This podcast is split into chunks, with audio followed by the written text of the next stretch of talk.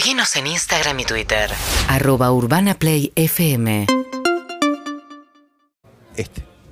Y dice, escribo esto el 31 de marzo del 2023. Si Roberto viviera, hoy cumpliría 79 años. Pero hace 15 murió de un infarto. Nadie esperaba esa muerte porque era deportista y estaba sano. No fue una muerte paulatina. Fue de sopetón. Roberto es un personaje habitual de mi literatura. Escrito sobre Roberto y Racing, sobre Roberto y su sentido del humor. He dicho muchas veces que Roberto es el único de mis dos padres que nunca me pegó. Hablé de Roberto y la tristeza que me causó su muerte. Siempre escribo sobre él historias que lo dejan bien parado. Y últimamente, no sé por qué, creo que en mi literatura intento suavizar nuestra relación para poder perdonarlo. Roberto era atlético. En su juventud jugó profesionalmente al básquet, al vóley, al tenis y al fútbol. Con mucha inteligencia jugaba. Era una estratega del deporte y hubiera llegado a profesional en serio, pero a los 25 se casó y tuvo que ponerse a trabajar.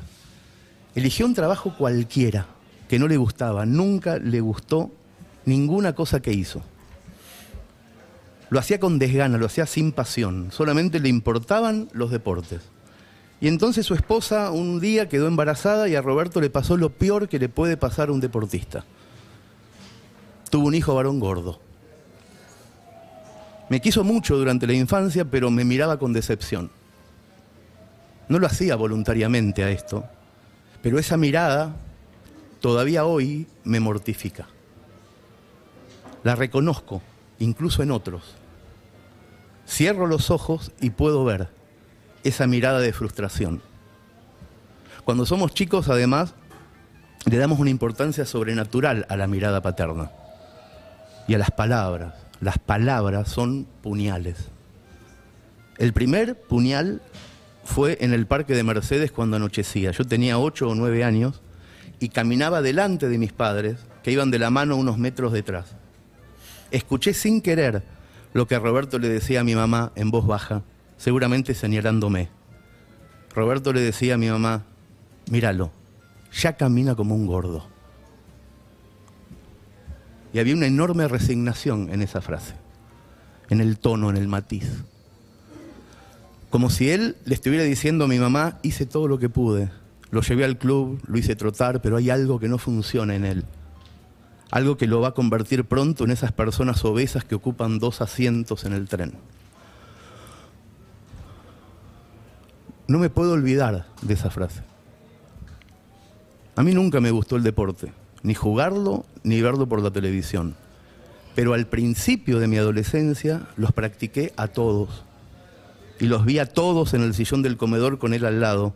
Y le hablaba a él de deportes y lo acompañaba al club y llegamos a ganar hasta torneos de dobles en tenis, hasta fui bueno. Me forzaba sin ganas para que él cambiara algún día esa mirada de frustración involuntaria cada vez que veía mi cuerpo. Al mismo tiempo el amor, todo lo que cuento en mis libros no es mentira, es verdad, su bondad, su buen humor, su dedicación a mi aprendizaje, me enseñó a leer y a escribir, todo es cierto. Pero lo que de verdad me marcó de él en la infancia fue esto que cuento hoy. No le gustaba para nada lo que hacía para vivir. Nunca le gustó su trabajo y no le gustaba que su hijo varón tuviera sobrepeso. Esas dos cosas lo frustraban.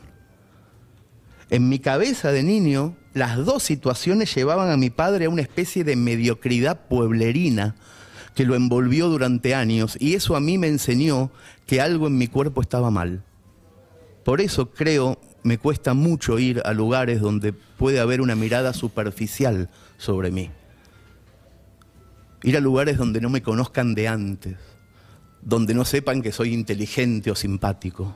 Es decir, una mirada sobre mi cuerpo, brutal y por fuera de toda relación intelectual. Como ven, la literatura sirve para elegir qué contar. Y yo siempre elegí contar lo mejor de Roberto, que me enseñó a leer, que me hizo de Racing, pero también estaba esto, nunca conté esto. Y algo más, que voy a contar ahora porque esta mañana en una charla de amigos de 9 a 10 salió el tema de los cambios, de los sentimientos, de las decisiones. En 1986 yo tenía 15 años y fue la última vez que acompañé a mis padres de vacaciones a Mar del Plata. La última vez que fui hijo, que no tuve independencia vacacional. Roberto estaba otra vez sin trabajo. Su último mal negocio había sido alquilar un local enorme en el centro para poner una concesionaria Toyota justo cuando Alfonsín cerró la importación. Fracaso absoluto. Todo lo que intentaba salía mal siempre. Caminábamos por Mar del Plata, él y yo, y vimos por primera vez una cancha de pádel en la empalizada de la Bristol. La primera cancha de pádel que vimos. Roberto se quedó maravillado. Obviamente sacó turno y nos fuimos a jugar al pádel. Jugamos como tres, cuatro veces esas vacaciones. Y de regreso a Mercedes por la Ruta 41, le di una idea. Le dije que quizás podía poner dos de esas canchas en el local enorme que había alquilado al pedo para la concesionaria de Toyota. Me miró de una manera nueva. Nunca lo había visto fascinarse por una idea mía. Convenció a sus dos socios y levantaron con ladrillos las dos primeras canchas de pádel de Mercedes. En mi último año de secundaria vi a Roberto feliz. Ya tenía seis canchas explotadas de gente en diferentes lugares de Mercedes y por primera vez trabajaba en lo único que le había gustado de chico, el deporte. Generaba fixture, armaba torneos, daba turnos. Cuando faltaba uno de los cuatro se metía él a jugar. Lo querían, era bueno en eso. Era su vocación, era lo único que le había gustado siempre. Y yo entendí a tiempo, gracias a él, que tu trabajo tiene que ser aquello que te obsesiona de chico. Nunca otra cosa. Al pedo cambiar ese destino por otros, aunque sean económicamente mejores, aunque sean mandatos. Tu único trabajo es rentabilizar aquello que te obsesiona. Sin darse cuenta, él me dio ese consejo. Y a su vez creo que él entendió, cuando en la Ruta 41 le dije de poner canchas de pádel, que mis ideas podían llevarme a alguna parte, aunque mi cuerpo no fuera de un atleta.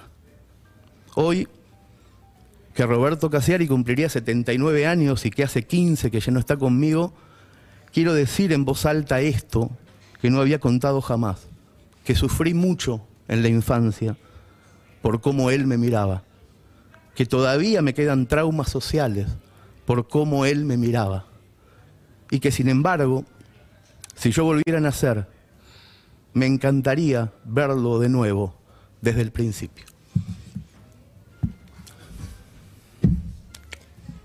Seguinos en Instagram y Twitter. Arroba Urbana Play FM.